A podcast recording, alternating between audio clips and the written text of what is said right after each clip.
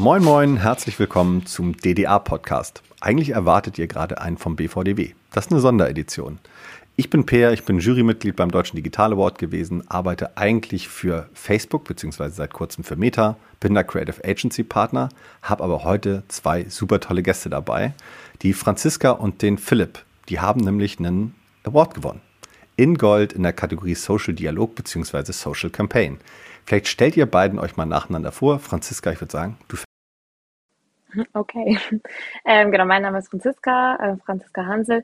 Ich ähm, arbeite mittlerweile bei Grabo Patetzko, komme aber ursprünglich von Hugendubel, also habe diesen Case eigentlich auf der Kundenseite mit betreut mhm.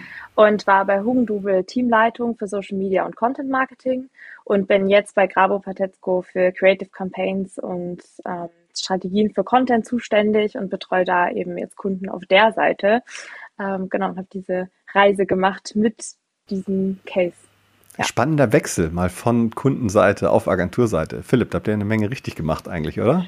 Genau, äh, Philipp Grabo, ich bin, äh, wie der Name sagt, Mitgründer von Grabo und Batetzko und Kreativgeschäftsführer bei uns in der Agentur. Uns gibt seit elf Jahren. Wir sitzen in München, gestartet ursprünglich als eigentlich klassische Online-Werbefilmproduktion und äh, mittlerweile alles rund um Social Media, Content-Formate und äh, Content-Kampagnen für unterschiedliche digitale Plattformen. Ähm, genau, und auch schon viermal in Folge jetzt beim DDA gewonnen, was uns natürlich besonders stolz macht. Daher kannte ich euch auch schon aus, der, aus den alten Zeiten. Ich durfte ja auch euer Laudator sein an der Stelle.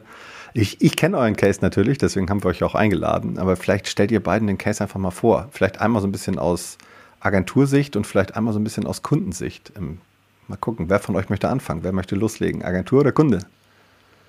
Ich, ich kann gerne mal starten, weil das ist dann immer ganz spannend. Wir bekommen ja das Briefing und ich glaube, das ist bei dem Case auch spannend, weil ähm, wir haben Briefing für eine relativ klassische App-Kampagne eigentlich bekommen. Hugendubel hat in der Pandemie letztes Jahr eine neue App gestartet. Äh, die sollte zum Start beworben werden und der erste Gedanke da ist natürlich eine klassische App-Install-Performance-Kampagne, aber Hugendubel ist genau deswegen auf uns zugekommen, weil sie das eben nicht wollten ähm, und wir haben dann äh, eigentlich was komplett anderes gemacht, wo wahrscheinlich jeder Performance-Marketer erstmal die Hände über dem Kopf zusammenschlagen würde. Wir haben ein digitales Exit-Game gemacht für die Community von Hugendubel auf Instagram und Facebook und in der App unter dem äh, schönen, schmissigen Titel Das Labyrinth der verlorenen Bücher und haben eigentlich die Community erstmal in eine Story involviert, bevor sie dann in die App geführt wurden. Und das war so unser, unser Trick, ähm, dann noch einen größeren Hype zu machen und über Storytelling eigentlich die App bekannt zu machen. Ähm, genau. Cool. Franziska, ähm, aus Kundensicht, wie sieht's ja, aus? Ja, ich kann es aus Kundensicht auch nochmal sagen. Genau. Äh, ja, wie gesagt, wir ja damals Teamleiter für Social Marketing und ich habe zusammen mit der Estelle Traxel, die die ähm, App-Vermarktung gemacht hat bei Hugendubel und wir waren beide so, wir wollen was Innovatives machen und wir wollen von allem ausnutzen, dass Hugendubel so eine extreme Love-Brand ist, die so viele Fans hat in ganz Deutschland, mit der sich so viele Menschen identifizieren, die diese Buchhandlungen als Zuhause, wie wir so schön da sagen, manchmal auch ansehen und haben uns gedacht, hey, ähm, wir haben ein paar Gespräche geführt mit Agenturen und es war immer so Performance, Performance. Und wir waren dann so, nee, wir wollen was machen, was diese Kunden und die Menschen, die diese Marke lieben, bewegt und äh, denen ähm, die App, was auch die Buchhandlung für die Hosentasche, die Buchhandlung für zu Hause sein sollte, mitgeben sollte. Und haben da dann, ähm, oder ich habe mich dann daran erinnert, an äh, einen Talk von Philipp, den ich vor ein paar Jahren da gesehen hatte, zu einer anderen äh, Kampagne, wo sie so sehr viel darüber gesprochen über User Involvement und Kundeninvolvement und wie man die bewegen muss. Und hat dann gesagt so, hey, äh, ich glaube, äh, ich habe da ein paar Leute, die müssen wir mal anschreiben, muss man mit denen darüber sprechen.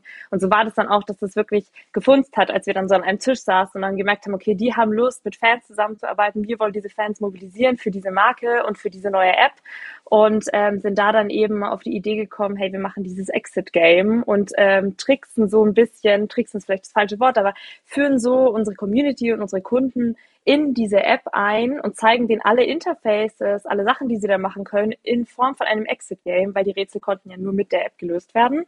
Und ähm, haben so die auch die Nutzersdauer halt in dieser App ja auch extrem steigern können, weil die Leute ja wirklich da Zeit verbracht haben, um diese Rätsel zu lösen. Und das ist natürlich gerade mit der Community total aufgegangen und hat extrem viel Spaß gemacht auf beiden Seiten, glaube ich, ja.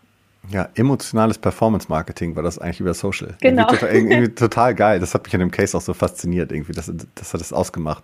Ähm, wie war denn genauso, so, wie sind die User denn da so durchgeführt worden? Für die Leute, die das jetzt nicht sehen. Also natürlich gibt es einen Case, den können wir bestimmt auch nochmal irgendwie in den Captions irgendwie verlinken, den Case-Film. Aber vielleicht könnt ihr noch mal einmal kurz sagen, wie war so der genaue Ablauf, wie war die Dramaturgie der Kampagne? Ähm, am besten einmal aus Agentursicht, oder? Genau, also was, was haben wir gemacht? Wir haben im Endeffekt eine kleine Agentenstory entwickelt. Also die Community auf den beiden Plattformen Facebook Instagram ähm, sind zu äh, virtuellen Agenten geworden. Die haben auch so einen kleinen Titel bekommen, was auch der Kampagnen-Hashtag war, äh, Weltensammler. Und ähm, haben dann drei Stories gelöst über drei Wochen hinweg. Also wir hatten drei, drei Missionen in drei Wochen und ähm, als Agentencrew hat die Community dann gemeinsam gerätselt. Also wir hatten quasi die erste Woche war Story zum Thema Crime und Thriller, die zweite Woche war eine Story zum Thema Liebesromane und die dritte Woche war eine Story zum Thema Fantasy. Ähm, und es ging dann immer darum, also unsere Grundstory war, ähm, dass nachts alle Bücher zum Leben erwachen und da ist eben in dieser einen Nacht ist was schiefgegangen, weil es alles durcheinander geraten. Also die Helden sind aus den Büchern entlaufen, falsche Bücher, Mordwaffen sind verloren gegangen äh, und so weiter und so weiter. Und die Weltensammler mussten quasi in den drei Wochen das wieder in Ordnung bringen und in die Richtung waren dann auch unsere Rätsel. Ähm, es ging also darum, einmal eine Mordwaffe zu finden über unterschiedliche Hinweise und Videosnippets, Zahlencodes die ähm, dann aufgetaucht sind in Social Media und äh, genau. Ähm, das war so die Grundstory und es ging, und das war so der Clou, eben alles nur mit Hilfe der App. Das heißt, um immer dann das Rätsel final zu entschlüsseln, musste ich immer irgendwo einmal in die App gehen und was finden. Und deswegen haben sich halt alle in der Community dann die App runterladen müssen, in Anführungszeichen, und sie gleich irgendwie erlebt äh, im Rahmen von dem Game. Genau. Ja, super cool. Franziska, für dich äh, damals auf Kundenseite war ja auch immer noch besonders relevant, immer sowas wie Erfolg einer Kampagne. Ihr habt, äh, seid jetzt ja. natürlich für eine kreative Kampagne ausgezeichnet worden, aber es gab ja noch einen ganz anderen Erfolg neben dem Award. Vielleicht kannst du da noch mal ganz kurz zu sagen, wie erfolgreich die Kampagne dann eigentlich für euch war. Ähm, für uns war die auf jeden Fall sehr erfolgreich. Also einmal dahingehend tatsächlich, weil dieser unkonventionelle Ansatz so gefruchtet hat. Also weil man muss schon sagen, das war eine mutige Entscheidung, diese Kampagne, glaube ich, auch so, so, zu machen. Also es war auch so, dass man so geguckt hat, okay, wir machen das jetzt und wir stehen da dahinter. Und das war auf jeden Fall sehr erfolgreich. Es hat Aufsehen erregt, es hat ähm, Leute begeistert. Also eben dieser Branding-Effekt war auch noch extrem mit dabei. Und auch äh, die Download-Ziele haben wir, wir haben uns ja ähm, gesetzt, wir wollen 16.000 Leute, ähm, das war unser Ziel. Und 14.000 haben wir erreicht. Und man muss ja auch sagen, wir hatten ja so die ein oder anderen Turbulenzen ja dann nochmal mit dem Server und aber trotzdem hat es ja mega gut funktioniert. Und man muss ja sagen, dass wir diese Assets, die wir produziert hatten, auch noch nach der Kampagne in den Stores und ähm, da Multichannel ja auch einsetzen konnten. Also das hat ja damals auch noch auf diese ähm, App-Downloads App -Downloads gewirkt. Und daher war für uns die Kampagne intern ein totaler Erfolg, weil sie ja eben auch neben den App-Downloads noch so viel mehr erreicht hat. Also auch diese positive Markenstimmung, auch bei Social Media die hohen Interaktionsraten, ähm, dass wir die Community so begeistern konnten, auch dass wir im Jahr Corona extrem ja auch glänzen konnten, unsere Kunden da noch bespaßen konnten, weil das, was Hugendubel immer ausmachte, sind die Filialen und die Buchhandlungen und die waren ja nicht mehr so da. Und trotzdem konnten wir dieses Gefühl von Gemeinschaft, Bücher, Lesen, Feiern so weitertragen. Also deswegen würde ich diese Kampagne auch nicht nur auf diese App-Downloads runterbrechen. Ich glaube, deswegen, das sieht man, glaube ich, auch daran, wie sie gemacht ist, sondern eher dieses, was die eben geschafft hat. Sie hat auch dieses Gefühl nach Hause transportieren können zu jedem Nutzer, der ja am Ende des Tages eigentlich allein vor seinem Handy saß, aber trotzdem dieses Gefühl hat, er ist gerade bei einer ganz großen Sache mit dabei. Und deswegen war das auf jeden Fall ein großer Erfolg und ein großer Spaß auch für alle, die daran gearbeitet haben. Ja, das hat KundInnen bestimmt da draußen super geholfen, irgendwie so Inspiration zu haben, Ablenkung von Corona und sowas. Und trotzdem ja, beeindruckend, auch ja. wenn du die Zahlen gerade gesagt hast, das ging nicht nur um die Zahlen, trotzdem beeindruckend, wie viele App-Installs ihr im Endeffekt hattet. Mit einer besonders kreativen Kampagne. Das fand ich damals im Endeffekt einfach so super spannend zu sagen, das ist nicht eine Standard-App-Install-Kampagne, sondern eine, die eigentlich alles löst. Marke als auch wirklich dann so Sales-KPIs bzw. Download-KPIs. Ja. Super cool. Ähm, war das eigentlich von vornherein also schon so als Awardwork, Goldidee und sowas gedacht irgendwie? Also hab, habt ihr das schon von vornherein so gesehen oder ist das so nach dem Projekt entstanden? Geil, passt da alles, jetzt wird es ein Award? es ist, wäre wär, wär gemein, wenn man jetzt sagen würde, klar, wir entwickeln die Cases dann schon auf einen Award hin. Ne? Ähm, ich glaube, ähm, wir hatten es vielleicht schon im Gefühl, dass es was sein könnte mit der ersten Idee und dann hängt es natürlich immer noch davon ab, wie das dann läuft Und ich glaube, hinterher war es uns dann klar. Ne? Ich bin dann auf euch zugekommen, Fran, und habe gesagt, äh, ja. weil wir schon die Jahre vorher echt gute Erfahrungen gemacht haben, lass uns das Ding einreichen, weil gerade in Verbindung äh, mit Pandemie und äh, digitales Exit-Game, ganz, ganz starkes Thema, hatte ich schon im Gefühl, dass das sehr gut funktionieren kann.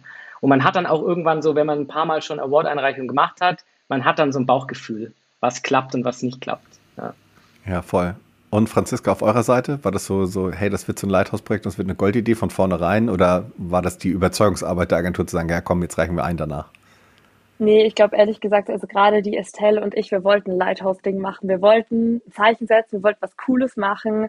Gerade mal auch ähm, in der Buchbranche, wenn zu sagen, so, hey, wir machen jetzt was Unkonventionelles, was noch niemand gemacht hat und zeigen mal, wie cool das sein kann. Und äh, deswegen war das für uns schon so, also wir haben nicht an ein Award gedacht, aber wir wollten so, wir wollten was richtig, richtig Cooles machen für die Community, für die Leute. Ähm, deswegen war die Überzeugungsarbeit, war dann so, hey, wollen wir das machen? Wir waren so, klar, das machen wir, gerade weil wir dann auch, nachdem wir gesehen haben, wie gut es funktioniert hat und wie schön unsere Idee aufgegangen ist, ähm, waren wir natürlich sofort äh, mit dabei und haben gesagt, so klar, also das, äh, das muss man probieren, weil es so toll war. Und ja. glaube ich auch nicht direkt erwartet wird aus der Buchbranche, auch so oder von Hugendubel sowas, sowas, äh, so ein Lighthouse-Projekt, ja. Ja, könnte manchmal ein bisschen angestaubt wirken, vielleicht die Buchbranche an der einen oder anderen Stelle. Das kann schon sein, wie du das sagst. Wobei bei Hugendubel, ich muss da echt auch widersprechen, weil ich finde, fand schon vorher, ich habe mich so gefreut, dass wir für euch arbeiten können, weil ich finde die Marke und was ihr auf Social vorher gemacht habt, ja. das ist trotzdem, hat vorher ja. schon einen Unterschied gemacht. Und es macht auch einen Unterschied, wenn man schon für eine Community was entwickeln kann, die schon aktiv ist und die die Marke schon so liebt. Und das fand ich war bei Hugendubel halt auch definitiv der Fall. Also die sind da auch wirklich ein, ähm, ja. ein Beispiel, ein Positivbeispiel, was Social anbelangt, auch schon vorher gewesen. Ja. Total. Leidenschaftsthema auch natürlich, das Thema Lesen ja, und Bücher und sowas. ja.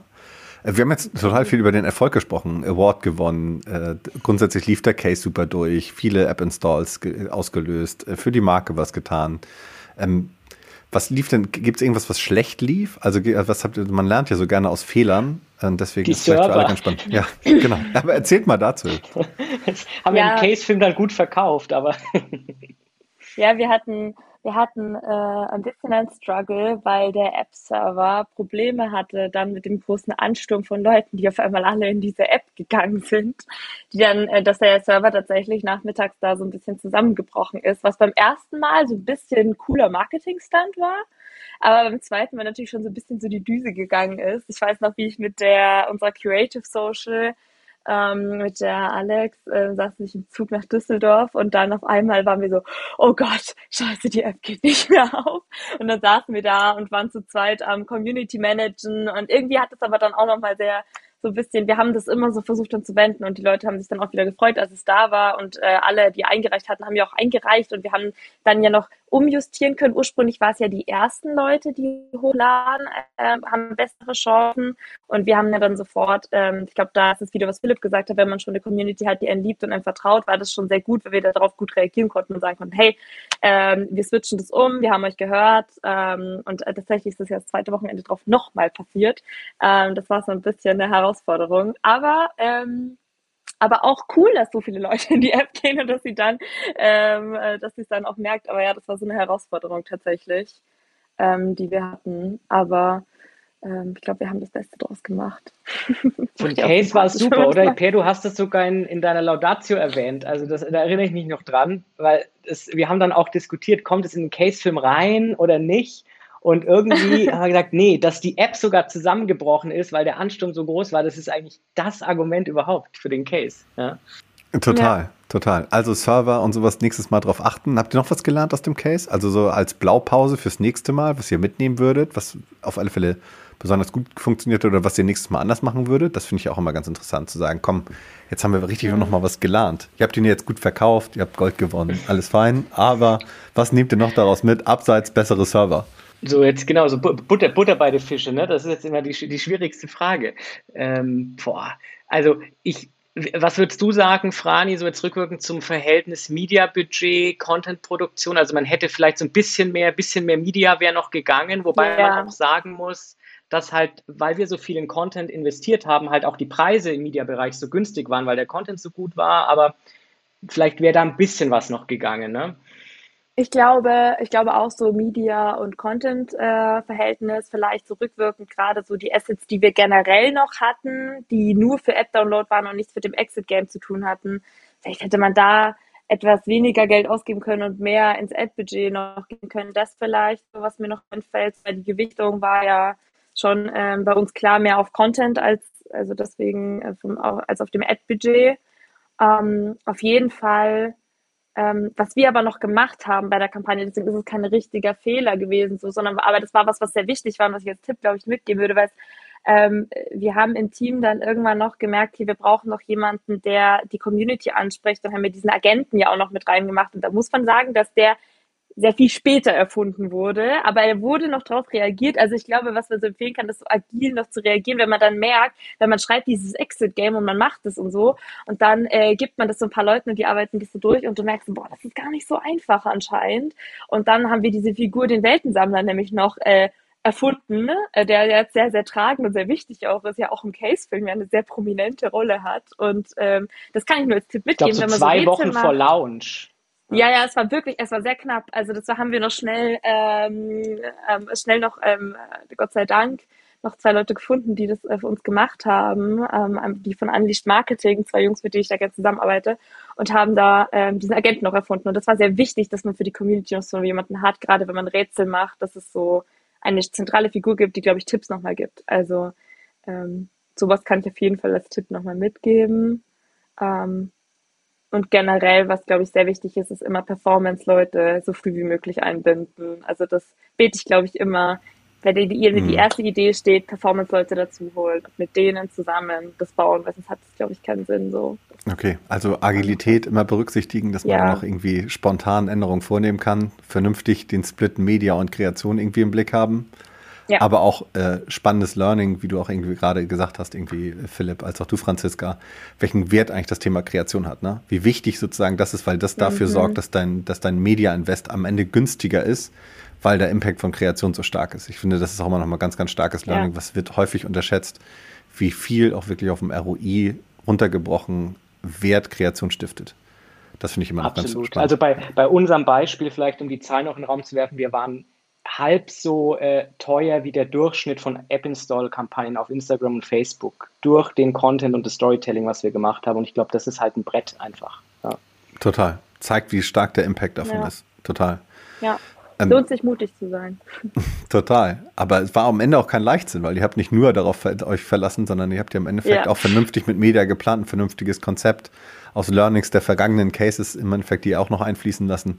Insofern, ich finde, es gibt nochmal einen Unterschied zwischen Mut und Leichtsinn, so, so da muss man immer mal ein bisschen mm. drauf achten, weil äh, ja. mutig ist, wenn man das irgendwie vernünftig basiert macht. Leichtsinn ist, wenn man einfach nur Dinge tut und mal irgendwie hofft, dass das dann irgendwie wirkt. Und das war ja schon sehr, sehr durchdacht irgendwie. Und da waren ja nur Profis am Werk. Und äh, vielleicht dann noch mal eine Frage dazu, warum ihr überhaupt irgendwie bei einem Award irgendwie teilgenommen habt. So, was ist denn grundsätzlich der Mehrwert, an so einem Award teilzunehmen? Intern aus Kundensicht natürlich und aus Agentursicht, das würde mich mal interessieren. Wer möchte zuerst von euch beiden? Ich, äh, Frani, magst du? Ja, okay.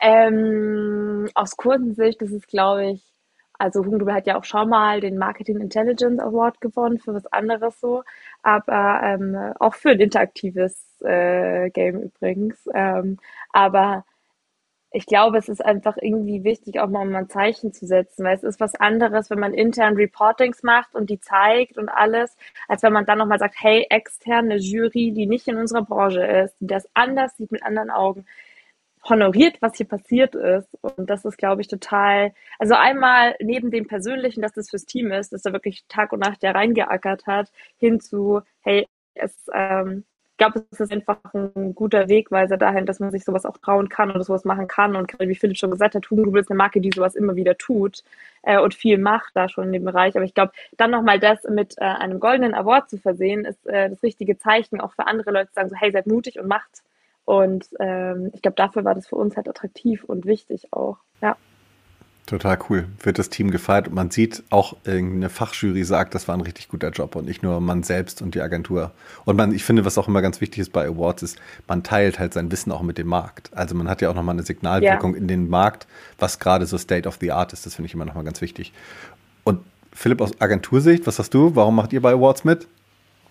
Also ich finde, erstmal ist es natürlich immer auch ein Zeichen ins Team. Ich finde, man kann auch seine Cases mal feiern und was man geleistet hat. Und war es letztes Jahr leider nicht so, dass es irgendwie eine, eine schöne Award-Aftershow-Party gab, was ja auch immer ein netter Aspekt ist, aber wir haben uns trotzdem gefeiert. Also einmal das Signal fürs Team und dann richten wir als Agentur unsere Award-Strategie ganz, ganz eng an den Rankings aus. Also wir überlegen uns schon, wo wir, wo wir teilnehmen, um zum Beispiel im BVDW Kreativ-Ranking einfach ähm, eine Rolle zu spielen, ähm, wählen auch dementsprechend die Awards aus und das ist eigentlich unser Ziel, da, da reinzukommen und wir sind ja keine Riesenagentur und sind dann einfach wahnsinnig stolz, jetzt, dass wir zum Beispiel im zweiten Jahr im BVDW-Ranking unter den Top 30 sind, unter Namen wie Jung von Matt, Scholz und Friends, als Grabe und Batetzko. Mhm. Und ähm, das kommt dann natürlich auch zurück mit Kundenanfragen, die wir sonst nicht bekommen würden ähm, und ähm, auch einfach einer Wahrnehmung in der Branche für eine ähm, kleine, kreative, agile Agentur. Ja. ja, total cool. Wir haben, wir haben jetzt über 2020 gesprochen, daher stammt der Case ja eigentlich, weil er 2021 der Award war. Also schon relativ zurückliegend. Und ähm, jetzt geht es um die Frage der Zukunft. Was seht ihr gerade so für Trends und Entwicklungen irgendwie in dem Bereich? Also vielleicht einfach digitale Kommunikation oder auch einfach direkt in der Kategorie Social beziehungsweise Social Dialog oder Kampagnen. Was passiert da gerade so? Wie habt ihr so den Blick auf den Markt? Ähm, also ich finde, was ich ein ganz, ganz spannendes Thema finde, ist, wo immer noch so die Cases, die mich wirklich vom Hocker hauen, vielleicht fehlen, ist das Thema ähm, AR und Social. Also ich meine, klar, wir kennen alle die, die Filterkampagnen, die noch relativ einfach gestrickt sind, aber da bin ich echt total gespannt, was, was da vielleicht passiert, auch, auch technologisch die nächsten Jahre. Ob das jetzt schon, schon was für diese Award-Season ist, ist die Frage. Aber das ist so ein Thema, was wir ganz, ganz genau ähm, beobachten. Und was ich total spannend finde, äh, ähm, ist, was jetzt auch Facebook announced hat mit äh, im Audiobereich, ja, im, im, im, vergangenen Jahr oder jetzt im laufenden Jahr, ähm, wie vielleicht auch Audio auf Social ähm, vielleicht noch eine größere Rolle spielt, ähm, was ja auf anderen Plattformen durchaus schon, ähm, schon der Fall ist. Total. Passt super, dass du Audio nennst, wenn wir gerade der Audio- und Podcast genau. gerade auch gerade voll in einem Audioformat unterwegs sind.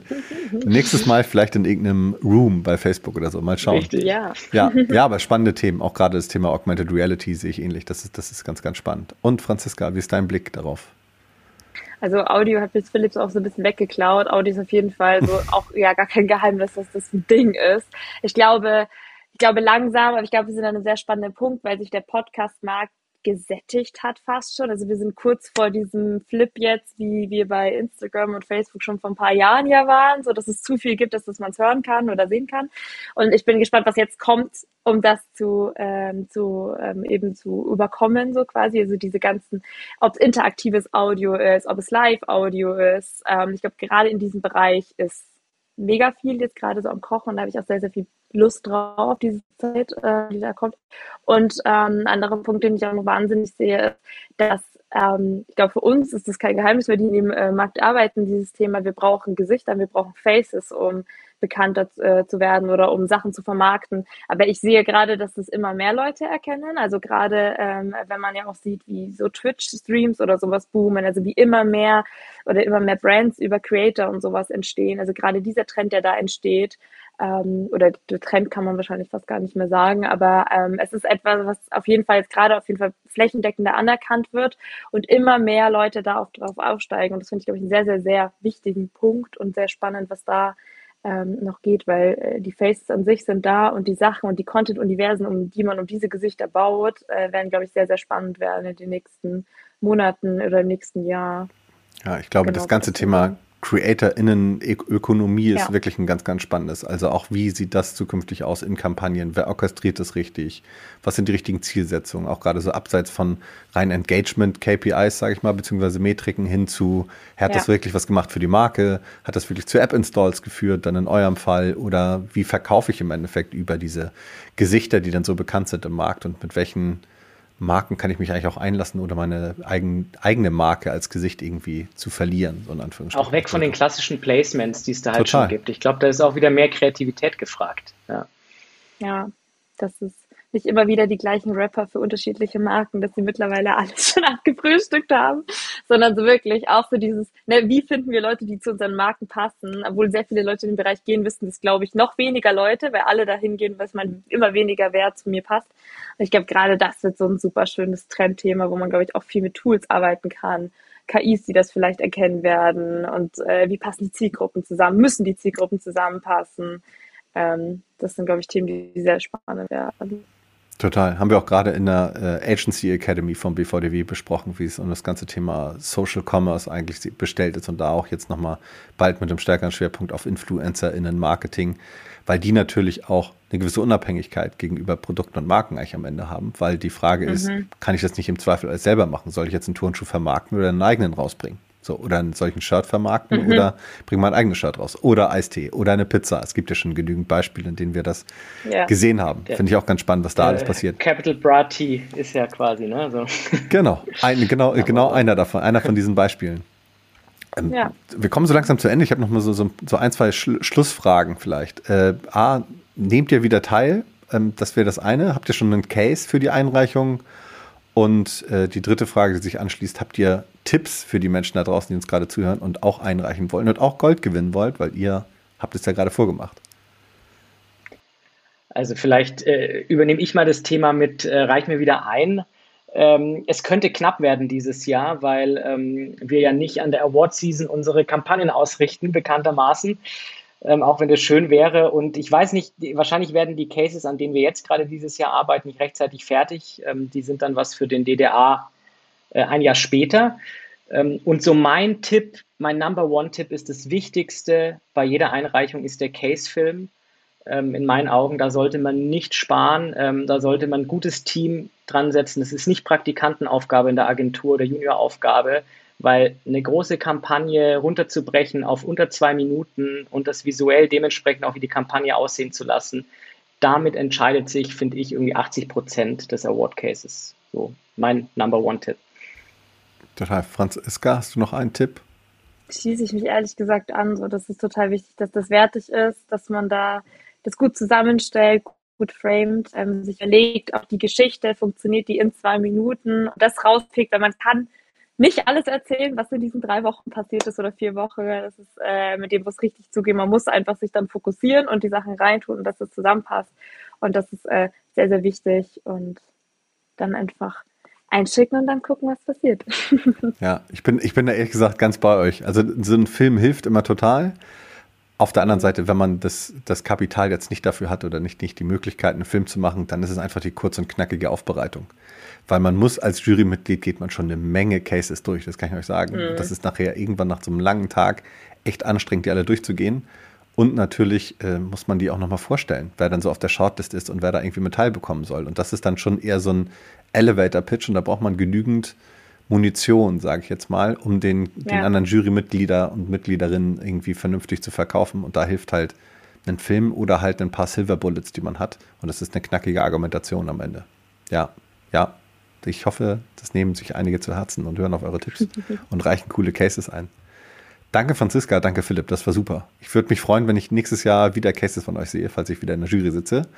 Und ja, vielen Dank an euch beiden. Danke, Danke dir, hat sehr viel Spaß gemacht. Danke, mir auch. Ja. Wir könnten noch Stunden reden. Vielleicht machen wir irgendwann mal eine Fortsetzung. Danke euch. Eigenen Podcast. Ja, genau. Danke. Danke ciao, ciao. Dir. Tschüss da draußen. ciao. ciao.